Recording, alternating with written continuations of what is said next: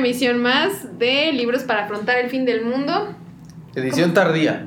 Eh, bastante tardía, ¿eh? Sí, un poco de retraso, pero bueno, era para hacer este... Emoción. Es que Sí. nos tardamos mucho en, los disfraces. disfraces, sí. Esta semana la producción sí se, se lució. La Con el mío a ver si no me da este alguna alergia o, o alguna enfermedad en la piel. Creo que yo llevo más horas. Sí, llevas que dos horas, tres horas. No. Yo creo que más de tres horas lleva maquillada así. No sé No es, no es ella así normalmente. O quién sabe. Sí, se parece un poco. Gracias.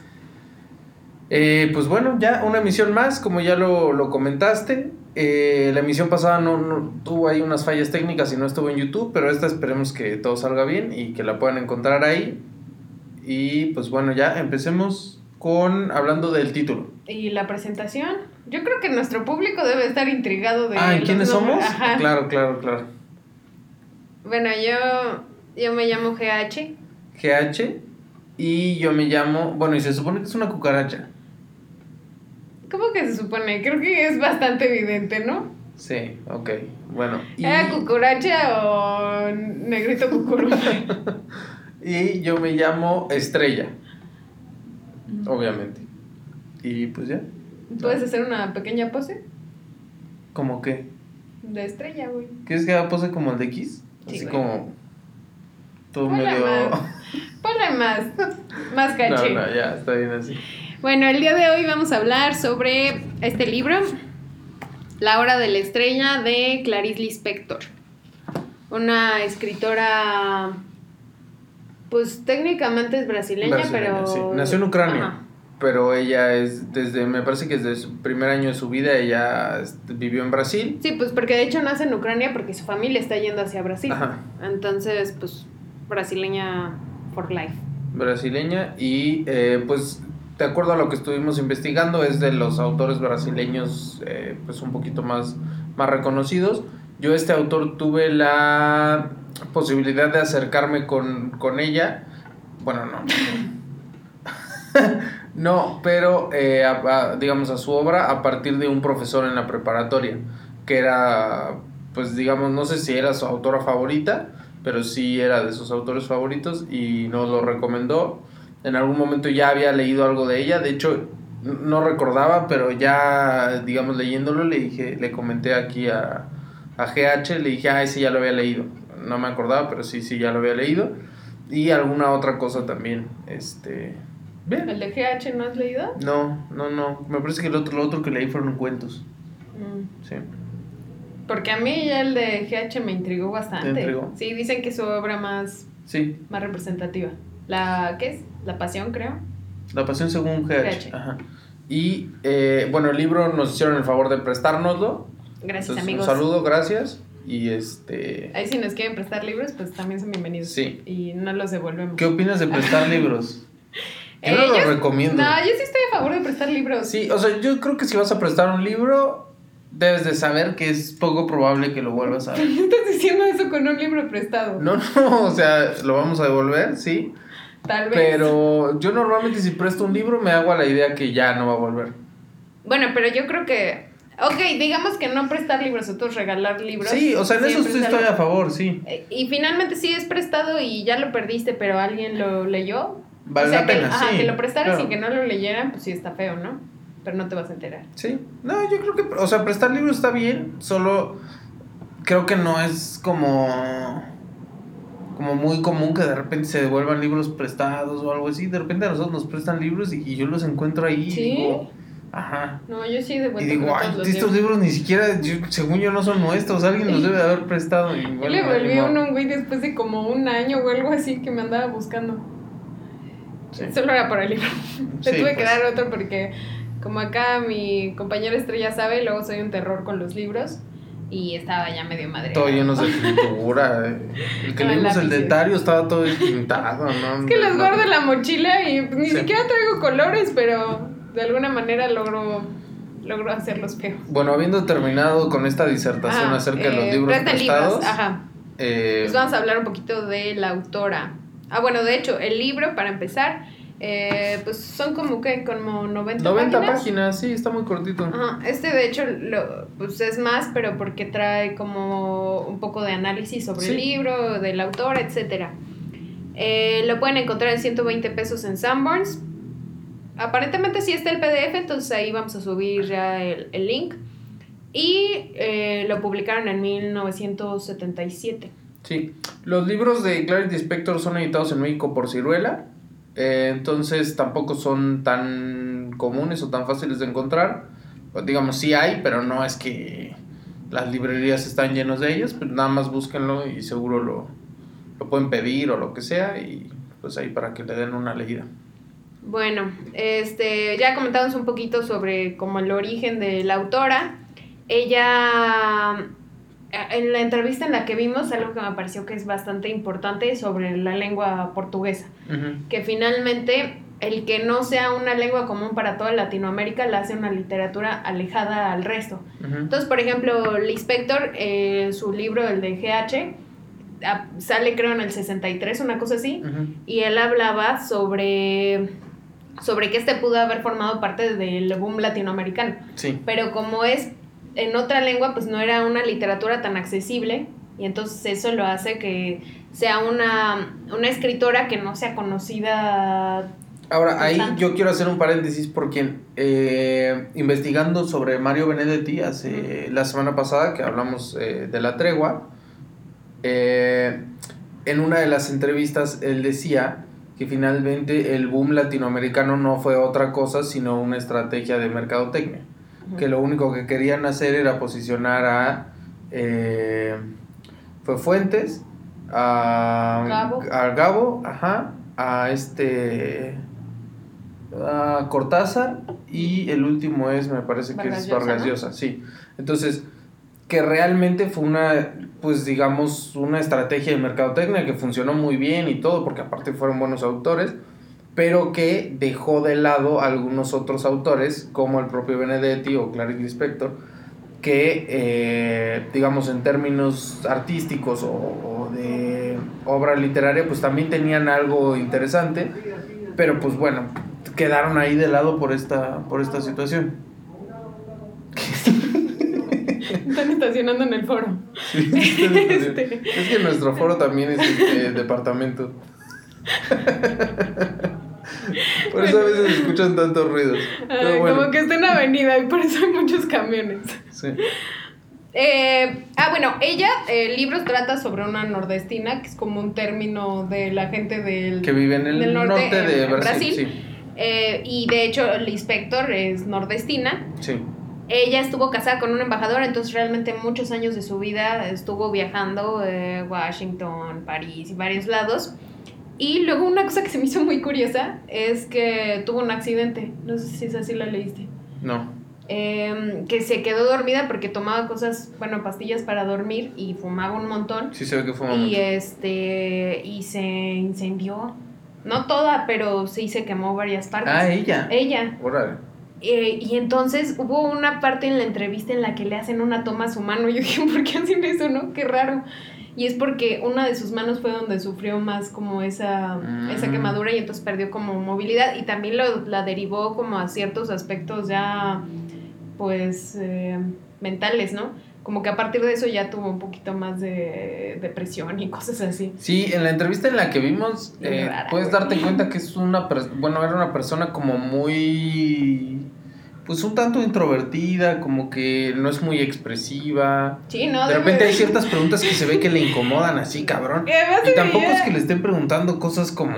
Pero se veía que era un, todo problema entrevistarla, ¿no? O sea, sacarle una respuesta muchas es como, no, no quiero responder sí. De hecho, leí que tiene muy pocas entrevistas como tal. Incluso ella eh, no se considera como escritora, entonces todo lo que deviene de la escritura y que si la fama y tal realmente ella como que no, no le gusta esa parte. Ella escribe porque, porque es algo que la, como que la completa, ¿no? Entonces, pero sí, en la entrevista a la ves y sí, es como que está incómoda la entrevista. O sea, tiene cosas, pues digamos, muy interesantes porque llegas a conocerla más a fondo, pero sí es hasta un poco incómoda, ¿no? La entrevista, como que hay momentos en los que la ves y dices, ah, si yo estuviera ahí, estaría así sí. como... Pobre el entrevistador, pero sí, la verdad. Bueno, pero está, está, está, muy buena, también está ahí en YouTube. Ajá, ahí ahora sí ya sabemos cómo poner videos al final, entonces igual ahí se los se ponemos. Los recomendamos, sí. Ah, bueno, esta parte de lo de no ser un escritor profesional también tenía ella porque eh, como ese conflicto, porque para un escritor la gente que lo está escuchando siempre piensa que va a decir como algo súper importante o, o va a hablar de la manera más preciosa y todo. Pues ella simplemente quería ser como una persona y ya, ¿no? No tener esa carga que sí debe ser bastante fuerte, ¿no? Todo el mundo esté nada más... Depende, porque eh, ya hablamos de eh, el confabulario eh, ¿Cómo se llama? ¿Arreola? De Arreola, sí, perdón. Y Arreola eh, era una persona que yo creo que le, lo que le gustaba era eso. O sea, no solo el escribir y todo, pero todo el glamour y la palabra y, y, y, ella, en cambio, es como más introvertida y pues yo supongo que bueno, pues, depende de, la personalidad, sí. Sí, pero no creo que sea tan cómodo, ¿no? Que, o sea, que haya tanta expectativa todo el tiempo. Sí. Aunque no estés escribiendo, pero sobre lo que vas a decir porque ya se te considera como en otro nivel. Bueno, eso sobre ella, bla, bla, bla. A lo del huevo y la gallina, ¿querías comentar? Quería comentar el del huevo y la gallina porque ella menciona en la entrevista, él le pregunta como eh, referente a sus textos, si todo... Eh, eh, como si todo tuviera una... ¿Cuál es el proceso por el cual escribe, etcétera, ¿no? Su preparación, su, sus, eh, digamos, sus cábalas, etcétera. Y ella finalmente, a lo largo de toda la entrevista, lo que va demostrando es que su proceso de escritura es una cuestión muy orgánica, que todo es a partir de sus sentimientos, etcétera. Y tan lo es así que ella cuenta que el cuento del huevo y la gallina es un cuento que ella no entiende, ¿no? O sea, lo escribió, pero no logra comprenderlo del todo. Entonces eso te habla un poco del nivel, eh, pues digamos, artístico que tiene para ella la obra, que no solamente está contándonos la historia de eh, un personaje, sino que realmente está poniendo algo de, de sí mismo. Y yo creo que no es algo pequeño, sino que realmente está dejando mucho de sí en, en la obra. Incluso dice que cuando termina de escribir, termina exhausta. O sea, ella termina de escribir un libro y son 90 páginas y, y realmente no quiere saber nada de, de, estar escribiendo y todo porque le es muy, muy agotador. Pero también como que tenía una relación muy extraña con la literatura, ¿no? Y con la escritura, porque a la vez que la, o sea, sí realmente es como que se drenaba, pero la necesitaba. Sí. O sea, y ella lo dice, creo que ahí es donde dice. Dice, cuando no escribo estoy muerta, sí. Entonces tenía estos periodos en los que vivía, pero de una manera bien desgastante, que era mientras escribía, y luego se moría. Pero yo creo que también era todo lo que le dejaba de satisfacción. Yo creo que escribir y escribir bien debe de, de ser muy satisfactorio, ¿no? ¿Quién sabe? Si te estás vaciando completamente que... Pues lo hizo toda su vida. Pues no vivió tanto. Bueno, otra de las cosas es que tiene, eh, bueno, tiene novelas, tiene cuentos, no tiene novelas muy largas, la mayoría son cortas y, eh, y aparte de eso tiene cuentos infantiles. Mm. Entonces también le preguntaban como, oye, tus cuentos infantiles, ¿por qué? Y ella contaba que su primer cuento infantil se lo escribió a su hijo y después de algunos años alguien le preguntó, oye, ¿te estarías interesada en escribir cuentos infantiles? Y dijo, eh, Ah, tengo uno ahí, pues igual se los paso. Y tiene varios, eh, varios cuentos infantiles. No, no he leído ninguno, pero bueno, ahí está también como, como referencia, por si les interesa. Y no sé si quieres decir algo más del contexto o vámonos directo con, la obra. con la obra. Sí, ok. Cuéntanos. Bueno, vamos a... Ay, no hicimos contraportada. No, pero bueno, ya está bien. Sí, estamos olvidando todo. Sí. Pero no olvidamos disfrazarnos. Es que ¿cuánto tiempo llevó a disfrazarnos? Un chingo. Sí, ¿eh? Aunque parezca que no. Pero mire, la verdad es que nos hemos divertido mucho con esto de los disfraces. Cada vez que tenemos que hacerlo decimos como qué tontos estamos. Pero hasta le vamos a cambiar el nombre al programa a Libros para afrontar el fin del mundo y disfraces de, bajo, presupuesto. Sí. para todo público y aquí. Bueno, vamos entonces al pequeño resumen, ya que no hay contraportada. Eh, esta empieza como una historia de un escritor. Sí. Y realmente, bueno, de las 90 páginas que son, como 20, Ujú. mínimo o más. Sí, como una, ya, chance, unas 30, sí. Eh, simplemente está el escritor como diciendo, ay, no sé si debería de contar esto o no. Como que está en una cuestión eh, de, in- de introspección, Sí. pero con un conflicto interno también muy fuerte. Y aparte te está dando a entender desde el principio que la historia en sí no va a pasar mucho. Ujú. Porque esa es una de las cosas que lo frenan al escritor, el decir, "Eh, es que tampoco tengo mucho que contar, pero lo tengo que contar, ¿no? O sea, como que siente esta necesidad de escribirlo, pero a la vez se da cuenta de que Es cualquier historia. es cualquier historia. Pero yo creo que ahí es también donde entra como la trascendencia de, eh, pues digamos, de la misma, ¿no? Todo, eh, que es una historia que podría estar pasando hoy en día incluso, ¿no? Eh, no está alejada de la realidad en lo absoluto. Y bueno, el, el autor que está dentro de la novela tiene como estas disertaciones, estos conflictos de si lo escribo, no lo escribo, híjole, sí me cae bien este personaje, o sea, todavía casi no lo está escribiendo y como que ya dices... ya- Es que no lo está escribiendo, pero empieza como a decirte cositas, ¿no? Sí. Está muy raro. Yo de hecho me pregunté me si lo iba a bastante. escribir. ¿Qué hubieras hecho si todo el libro hubiera sido eso y, de- y no escribía nada? Hubiera estado buenísimo Hubiera también. estado muy raro, Sí, ¿no? Pero hubiera estado muy bueno. O sea, que todo fuera como... Lo escribo, Ah, no lo escribo, escribo, y no luego escribo. como, bueno, mañana veré. Y así se acaba. Estaría bueno, sí. Bueno, ahí tienen una idea para Eh, bueno, en este caso sí lo escribe. Pero, y, pero eh, sí, no, no es como lo primero, o sea, realmente son pocas páginas. Y sí, no es una historia tal vez. Sí, la historia no, pues no, no tiene, como no tiene mucho desarrollo, es que desarrollo no tiene, pero sí hay mucha profundidad porque realmente la historia es, es el personaje, la nordestina, que se llama Macabea. Macabea. Y eh, pues está toda la construcción de Macabea desde de dónde viene, dónde vive, en qué trabaja, eh, cómo se relaciona con la gente, cuál es su relación con el dinero, etcétera, ¿no? Entonces, eso es realmente la historia. En sí, a, a Macabea le pasan muy poquitas cosas eh, a lo largo de las 90 páginas, pero todo, toda la construcción que hay eh, sobre de ella, pues está, está muy buena y creo que habla un poco también de este asunto que tenía Clarice con eh, externar mediante la lectura cosas que ella veía que sucedían como en el entorno. En la entrevista habla sobre un, un cuento que escribió sobre un sujeto que le disparan 13 veces, ¿no? Y dice, y no había necesidad de que le dispararan 13 veces.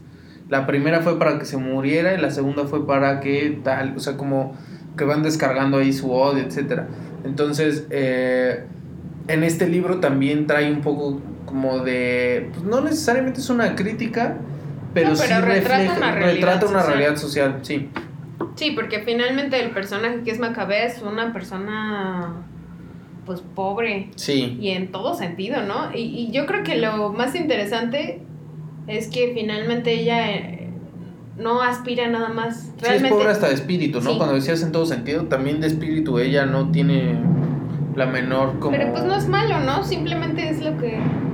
Sí, de hecho, eh, ella hablando sobre la novela, volviendo a la entrevista, eh, en lugar de ver el podcast, vean la entrevista. no, pero volviendo a la entrevista, me- Ella no se disfraza. volviendo a la entrevista, ella acaba de terminar de escribir esta novela cuando la hace. Fue de hecho su última novela, me, me parece, publicada. No Sí, sabemos si hay algo publicada. más, pero Creo publicada. Que sí tiene otra cosa, pero esta fue la última mientras estaba viva. y eh, habla sobre la novela y dice que la novela es sobre la inocencia pisada por una miseria anónima. Entonces, eh, pues es como la sociedad de alguna manera va como aplastando a, a Macabea y Macabea pues también termina por no darse cuenta de esto que le está, que le está sucediendo, ¿no? Ella, su mayor lujo es que de vez en cuando va y se toma un, No, se va al cine. Ah, se va al cine. El café es después, ¿no? Cuando ya como que cambian algunas cosas en su rutina, pero o sea, ese era como su, su lujo. De ahí en fuera vivía en un cuarto con otras tres, tres muchachas. Eh, en la oficina pues no era muy buena, era como Dactilógrafa. dactilógrafa. Y, y hasta la van a correr. Es que tiene muchas carencias, no solo emotivas, porque no tenía papás ni nada, sino también, También, mentales. sí, o sea, sí, sí. realmente es una persona que no, no tiene desarrolladas todas como sus capacidades. Pero yo creo que es parte de esto mismo como pisoteo que hace la, la sociedad capitalista y contemporánea sobre ella. O sea, yo, yo no creo que la haya retratado así a propósito, más bien eh, así como ah, sin querer nomás como que tenía algunas carencias mentales, sino creo que es como para exaltar la idea de que pues la sociedad la está, la está aplastando, la está aplastando y no la deja... O sea, de repente hay personas que tienen ahí una buena acción con ella, pero por ejemplo es el jefe que tiene una buena acción con ella porque la deja quedarse un poco más, pero la va a correr. Es su amiga que le... Le presta varo porque le bajó al novio. Porque le bajó al novio, entonces... El eh, novio que un día le invitó un café. Ajá. y después le digo, como ya me saliste muy cara, nunca más. Exacto. Entonces creo que esto lo está haciendo a propósito para exaltar como esa idea de que ella es una persona pues inocente, frágil, que la pues puede decir que ni la debe ni la teme y la sociedad sin embargo está ahí pisándola, ¿no? Bueno, o sea, sí, puede ser, pero finalmente si ella tuviera eh, una capacidad diferente, obviamente también se daría cuenta de las cosas que están como sucediendo a su alrededor, ¿no? O sea, como que iba un poco de la mano. El que no tuviera ella tal vez, eh, no sé, la capacidad, por ejemplo, para desempeñarse chido en su trabajo y poder tener otra aspiración. O sea, realmente ella incluso se considera a sí misma feliz porque pues no, no, encuentra una razón por la que no lo sería. Pero eso está triste, ¿no? Pues no lo sé, ¿por qué no lo podría hacer? O sea, ¿no crees esto, por ejemplo, de cuando la gente, ah, o sea, como que se pregunta más cosas, eh, se vuelve más infeliz? Yo creo que a veces en la simpleza realmente es donde podrías encontrar eso. Sí, pero... Eh, no, sí. Eh.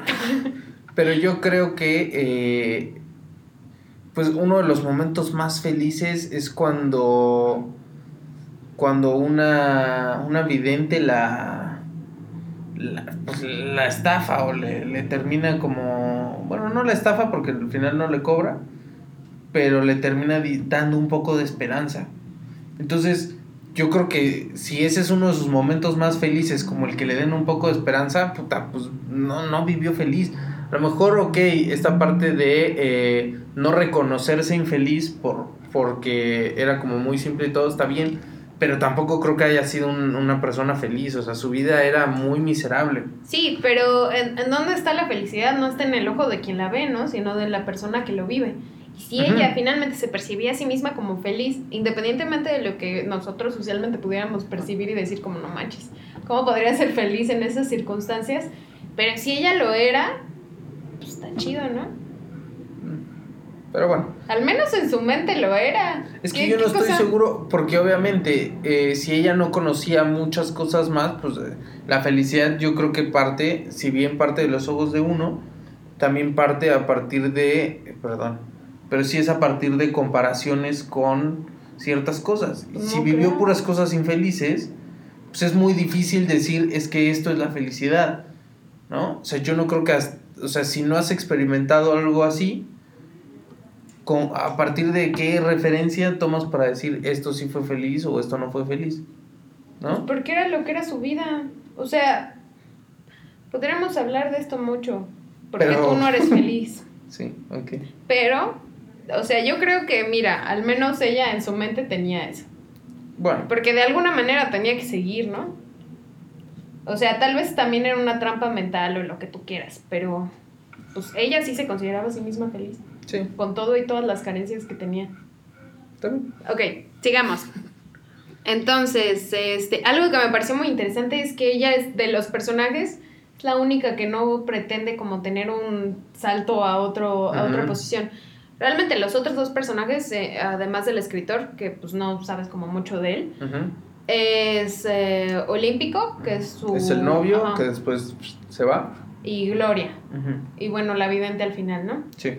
Pero ellos tienen como esta cuestión de pretender estar en otra, en otra posición que no les corresponde, porque al final están, pues no igual de... Mm, sí, sí, están igual, o sea... Un poquito mejor, güey. Pero un poquito, yo creo que partiendo de que al menos tienen una noción de que quieren ir a otro lado y pues obviamente eso los lleva... Eso es mm, bastante mejor, ¿no? Sí, pero, pero su realidad social no es muy distinta que la de Macabea, o sea su empleo, dónde viven, eh, los lujos que se pueden dar, etcétera, no son nada distintos, ¿no? Pero los dos tienen como esta, esta posición. Olímpico es como, no, yo voy a hacer esto y, y va y roba a la gente. Sí, y- sí, o sea, es un gandalla el güey. sí. Porque quiere algo más, ¿no? Y él dice, bueno, al menos yo así lo voy a conseguir. Y Gloria es, eh, se oxigena el cabello y hasta se dice muy chistoso que el, eh, las axilas y todo, ¿no? Porque ella era rubia y era de otra estirpe. Incluso el olímpico cuando la conoce es parte de lo que percibe de ella, ¿no? Ajá. Que dice, no, esta vieja sí, aquí ya gané. Esta sí tiene dinero. Ajá. No, no manches. Entonces eso me parece muy Tener interesante. misma chamba que, que Macabea, ¿no? Sí. No, pero sí ganaba más porque no era, no era tan pendeja. Pero sí, hacía lo mismo, solo Sí. no era tan... Sí. Y este, y me parece muy interesante en esta parte de lo de la inocencia y todo, de que ella en su inocencia o en su pendejez o en lo que sea, realmente no estaba buscando ni veía más que lo que tenía, que era nada. Y ahí se queda por siempre. Sí. Está un poco cruda la historia, ¿no? Un Pero creo que está. Eso está bueno. O sea, no, no es una historia en la cual vayan a esperar como que las grandes luces o lo que sea. Es como. Todo el desarrollo es como muy. Lo que crudo. sí tiene esa escritura, bastante. Sí, tiene unas frases muy, muy buenas. Y en realidad no son pocas, son muchísimas. O sea, realmente la, la escritura que tiene es- está muy, muy buena. Sí, sí, es, es bonito. Y es muy reflexiva, o sea, como muchas de las cosas o de las frases no son a partir de un hecho, sino a partir de la reflexión de uno de los personajes o, o, o el análisis de alguna interacción, pero no en sí la interacción, sino el análisis de cómo es que se da eso. Bueno, El Olímpico, a mí lo que me gustaría platicar de, de Olímpico es que, eh, pues, obviamente ejerce, o sea, es- digamos que es la única persona que ha volteado a ver a, a Macabea, y quién sabe por qué, ¿no?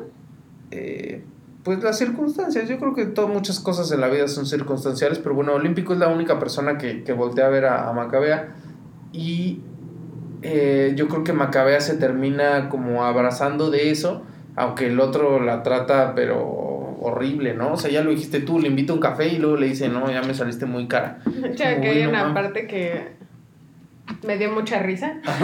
Cuando termina con ella, porque dice, no, la gloria es así, la gloria eres tú, le dice. Ajá. Se me acabea, sos como un pelo en la sopa, no dan ganas de comer. Discúlpame si te ofendo, pero soy sincero. ¿Estás ofendida?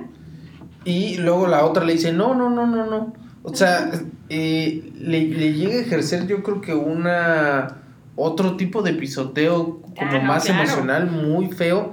Y ella, Pero ni siquiera lo siente. no, O sea, por eso yo creo que no es tanto como de decir, ah, bueno, era feliz.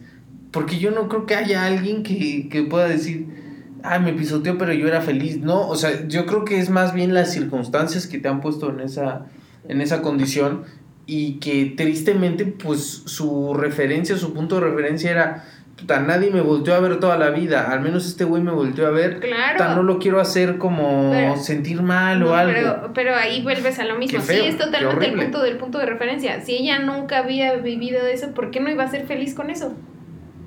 O sea, realmente hasta el último momento es cuando ella tiene un pequeño punto de lucidez o lo que tú quieras llamar a partir del esperando, lo que sea, ¿no?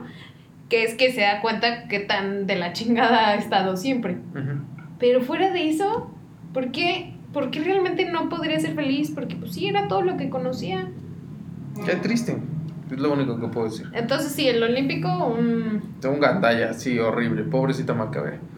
Y eh, no sé si quieres decir algo más. El final, vamos a. Vamos a hacer aquí un pequeño paréntesis porque eh, la semana pasada nos comentaron que eh, contamos toda la historia. Y sí, finalmente, lo que pretendemos no es como tal un como reseña. como una reseña, o sea, digo, la verdad por lo que hacemos esto pues es un poco para estar leyendo, platicar, etcétera, Para que son cosas que nos gustan, ajá, para pintarme los labios y eh, pues muchas veces o todas caemos en contar el final, entonces vamos a avisarles antes cuando, cuando vayamos a contar algo muy importante eh, que es este momento, ¿ok? Así que a partir de ahora, si no quieren enterarse del final, bye, nos vemos la próxima semana. Y si se quieren enterar del final, pues ya, sigamos aquí, ¿va? Ajá. Bueno, al final. Final, ajá. Pues ¿Qué pasa al final? Pues se muere, güey. Se muere. Como que la muerte está muy... Todo, no, todo el mundo se muere Sí. en estos libros. Sí, sí. Eh, pero yo creo que era parte de. O sea, era el fin le que tenía tenía que, que tener. pasar, le tenía que pasar. De hecho, era lo mejor que De hecho, podía al pasar, ¿no? principio eh, te lo dan a entender, porque ellos hablan de que la, la hora de la, hora de la estrella es ese momento en el cual uno se muere porque pasa a ser como, como la estrella. Como, Ajá, porque es lo como tu reflector, es Sí. cuando todo el mundo va a estar como volteando a verte. Entonces, eh, pues ya en el título está que, es- que se va a morir. O sea, en el momento en el que te mencionan eso, que es, o sea, la página como 20, pues ya tú ya dices, esta se va a morir. Y la neta, conforme va pasando, dices, qué bueno que, que se va a morir porque, porque pobrecita, ¿no? De hecho, ves que al final todavía hay una parte en la que dice como no, ese sería el golpe más duro, ¿no? Que tuviera que seguir viviendo. Sí. Porque no te, el escritor ahí de pronto eh, se avienta como unos 40 páginas en las que no está interactuando y en el final otra vez empieza Sí. él como a tener este conflicto. Como que no sabes si matarla o no matarla y tal, sí.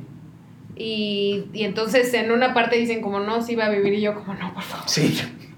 Sí, de hecho cuando te dicen eso como que aún no se muere Ajá. Porque la pues la atropellan Pero se queda así en la calle. sangrando todo y la gente Lloviendo. la ve y nadie hace E, Esa nada. parte también me gustó mucho que Está dice muy eso. cabrona Cuando dice esa. que la gente como toda su vida nada Ah, más estuvo ahí alrededor y no hizo nada. Pero al menos en ese momento la notaron. Sí, pero pff, no, está, está fuerte, sí, está, está fuerte. Ajá. libro. Pero, pues, sí se muere. Se termina muriendo, Afortunadamente. afortunadamente. Y bueno, pues llega eh, a su hora de la, de la estrella, ¿no? Eh, me parece que es el final.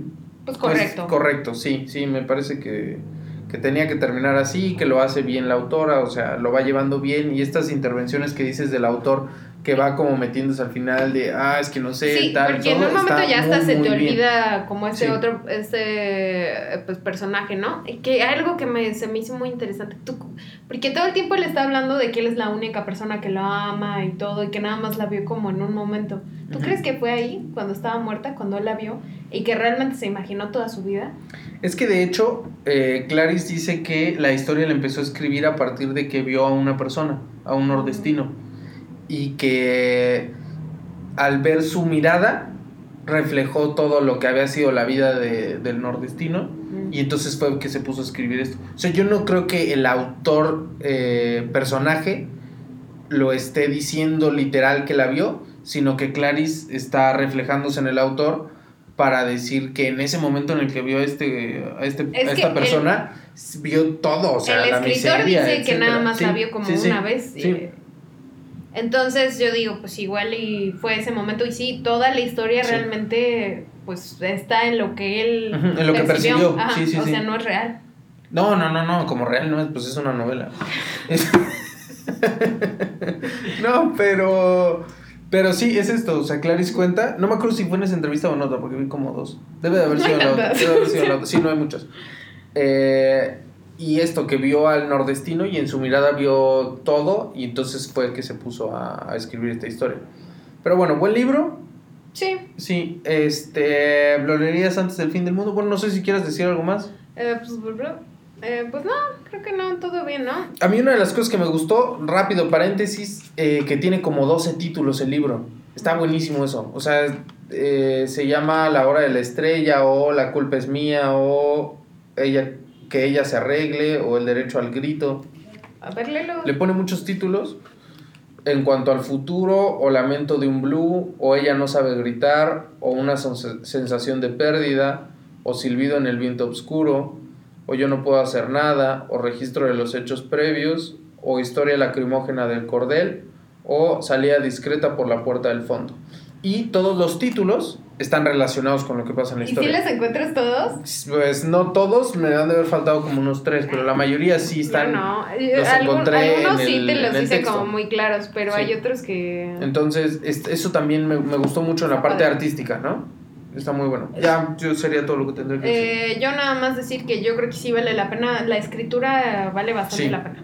Sí, sí, sí. Eh, luego ahí leeremos a GH. Y a mí el que, me gustaría mucho leer es el de El huevo y la gallina. Ven a ver cuál leemos. Un Sí. volado. El otro os cuento, pero bueno. Eh, ¿Leerías antes del fin del mundo? no sé, es que yo creo que es una lectura hasta cierto punto incómoda, ¿no? No es como una cosa, o sea, más allá de, de la cuestión literaria, de cómo está escrita, que sí vale la pena, pero la historia no. Sí, pero yo creo que por eso mismo, bueno, a lo mejor antes de morir Ajá, no, pero sí es- léanlo porque te invita como a Sí, reflexionar. o sea, sí está recomendado el libro, pero Sí. hemos hablado mucho de que la pregunta está súper complicada, ¿no? Realmente decir qué leería antes del fin del mundo, por ejemplo, este tipo de cosas, pues tal vez te la limita, Sí, ¿no? igual y no. como, oye, va algo tan triste, no. de tanta miseria humana justo antes de morirme, pues igual y no, pero eh, sí, está muy recomendado. Sí. Eh, y pues calificación. Ya le pongo, híjole, la escritura está muy bonita, pero le voy a poner un 8. Yo también un 8, sí. Tú habías dicho que menos, pero 8 ya. Sí, Ya pero no lo había acabado de leer, entonces... Ah, no, este no, no, no, sí, no lo había 8. acabado. Entonces cerramos con un 8. Nos vemos la próxima semana. Esperen, eh, no esperen disfraces tan elaborados como los de esta semana. Y bueno, pues ya. Bye. Adiós.